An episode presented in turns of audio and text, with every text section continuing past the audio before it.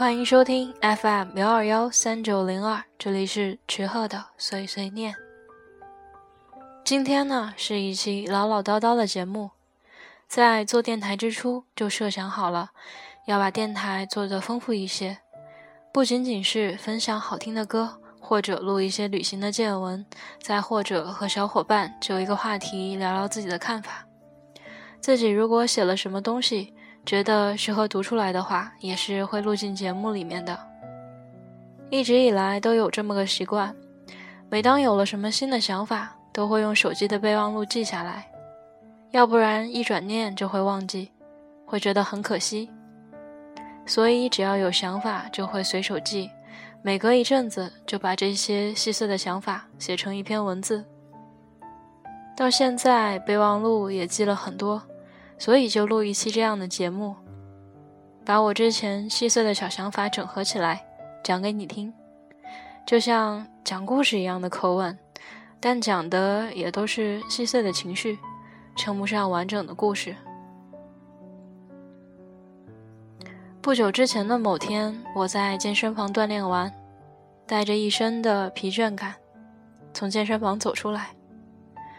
出来的时候，差不多是下午五点的样子，是身处的这个城市开始进入到傍晚的时间。我看见已经不怎么刺眼的阳光，把视野里的一切都染上了明黄色。公车的车头、商店的招牌、行人的侧脸，不远处高楼的玻璃窗都被染上了一层明快的黄色。我看着那栋窗子被染成明黄色的大楼，那是一栋数不清有多少层的楼，至少在我看来是数不清楚的，像是被一层挨着一层密密麻麻的小窗户堆砌起来的。那些密密麻麻的窗户看起来像是一层层的鳞片，让我这个密集恐惧症的患者头皮发麻。也幸亏，周围没有那么多的高楼，就没有所谓的压迫感。如果像这样的高楼多起来，那身处其中的人们，岂不是会被压迫的喘不过气来？以前听过这么一种比喻，把那些居民楼、筒子楼比作是鸽子笼，但至少那些鸽子笼没有整面的玻璃幕墙或者玻璃窗。其实压迫感的来源，有时候不仅仅是来自楼的高度，也来自涌动的人潮，来自人潮里的喧闹和嘈杂。之前在帝都旅游的时候，曾经目睹地铁的高峰期，目睹那么多的人像潮水一样涌出地铁，那么多的人像蚂蚁一样挤上地铁，那么多的人戴着耳机的，低头看着手机的。提着文件包的，背着书包的，提着行李的，西装笔挺的，或者套着运动衫、运动鞋的，穿着连衣裙、高跟鞋的，脚步都那么快。而我处在人潮里，也像是控制不住自己一样，步伐不自觉地变快了。每个人脸上的表情都很相似。之前总是在文章里。或者电视节目，或者电台里听到这样的论调，说人们越发的冷漠了，人们脸上的表情也是。我当初并没有觉得这句话有多写实，至少在我注意人们脸上的表情之前。可后来坐地铁、坐公交，发现身边的人表情都相似，即便是低头看着手机的人也一样。有点疲惫，有点漠然，有点，有点没法形容。或许在人们进行所谓的社交活动的时候，是会有笑容的，有点像是程序设定好的那种标准的笑容。可是面对自己的时间，独自一人的时候，对自己，是不是就不会笑了呢？我有的时候会想掐一掐自己的脸，看看自己的脸是不是也变得有些木讷了。时常会想，居住在城市里太久的人，面对钢筋水泥太久了，会不会也变得冰冷起来呢？即便也是维持着群居动物的群居状态，但多少会被城市的氛围所影响吧？不是很早之前就有那种说法了吗？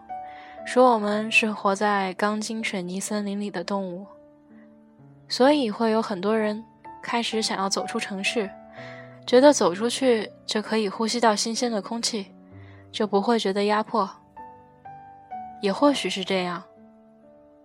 而我自己足够幸运，每隔一段日子就会走出城市，起码走出高楼的包围圈，去想去的地方看一看。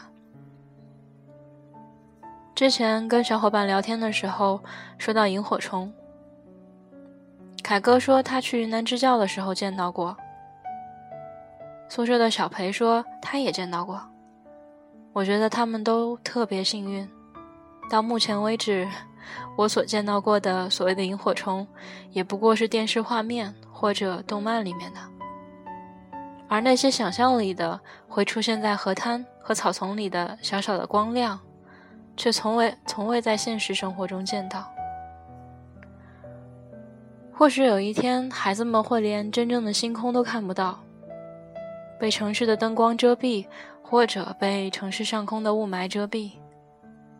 我还暗自庆幸，至少星空，我还是见过很多的。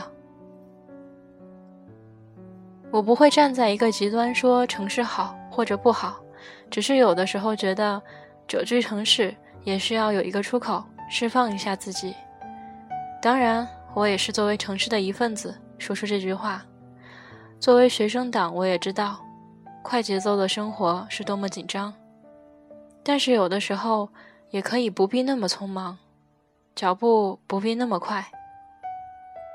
有时候也可以停下来，即便是花上五分钟的时间，站在街的一角，看看落日的余光，看看逐渐降临的暮色，或者在一个夜晚抬头看看天空，找一找是不是还有没有被城市的灯光遮蔽的星光，然后伸个懒腰，试着对自己笑一笑。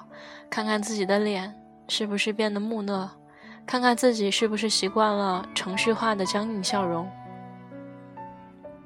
这些是有关于城市的我积攒的细碎的想法，也是在几天之前，我质疑过自己现在正在做的这些事情，包括录节目和到各地尝试自己没有尝试过的吃的、喝的、玩的，体验自己没有体验过的。还有看书、看电影、写东西，投入精力、时间，还有生活费。我曾经在跟家人通电话的时候说：“我觉得这些事情确实丰富了我现在的日子，可是我却说不出这些事情对以后的日子究竟有什么用。”皇额娘跟我说：“这些是阅历。”后来我想了想。为什么自己非得从这些喜欢的事情里面要一个结果，要一个所谓的对以后人生的意义呢？况且，喜欢并且去践行，不就是一种意义吗？这辈子除却求学、工作、生儿育女、养家糊口这些现实的问题，又有多少时间可以用来做自己喜欢的事情呢？少之又少吧。所以。这就是意义呀！我的时间能够用在我喜欢的事情上，多幸福！我为什么还要煞风景的停下来呢？所以我现在不再质疑我正在做的事情了。然后，如果听电台的你跟我一样也有过这些困惑，希望我念念叨叨的这些能够给你一些力量、一些勇气，帮助你做一些你觉得正确的决定。然后元气满满的，顺沿着你期待的方向进行。希望能够跟你一起加油。好了，啰嗦了这么多，这些就是我把自己备忘录里的小思绪整合成的今天的节目。希望你能够接受我唠叨这么久，非常感谢你能听到这里。最后送给你一首歌，是来自王小熊猫的《对于时间的疑问和思考》。希望。每当你开始新的一天，都元气满满。都有好的心情，都有陪伴，都有收获。谢谢你的收听，那我们下期节目再见吧。对于时间的疑问与思考，是否有时会觉得生活失去意义？时间它匆匆的，匆匆的带走了拥有的一切，那些说过爱我的人。如今都哪儿去了？有的人变了，消失了，或者永远的离开了。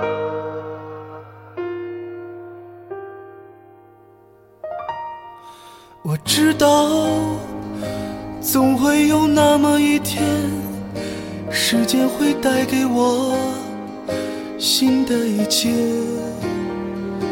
只是在那之前，还是要一点点品尝孤独，体会痛苦。哦，虽然有时会问自己，什么才是我活着的意义，然后。听到有人说，有一天你会懂得，有一天你会懂得。这些年，我身边的人走上不同的路，有的人风光了，落寞了，我不停奋斗着，世界。对待每一个人，他们依旧笑着、哭着，在各自烦恼中。我知道，总会有那么一天，时间会统统带走所有的一切。只是在那之前，还是要一点点追逐着梦。的无助，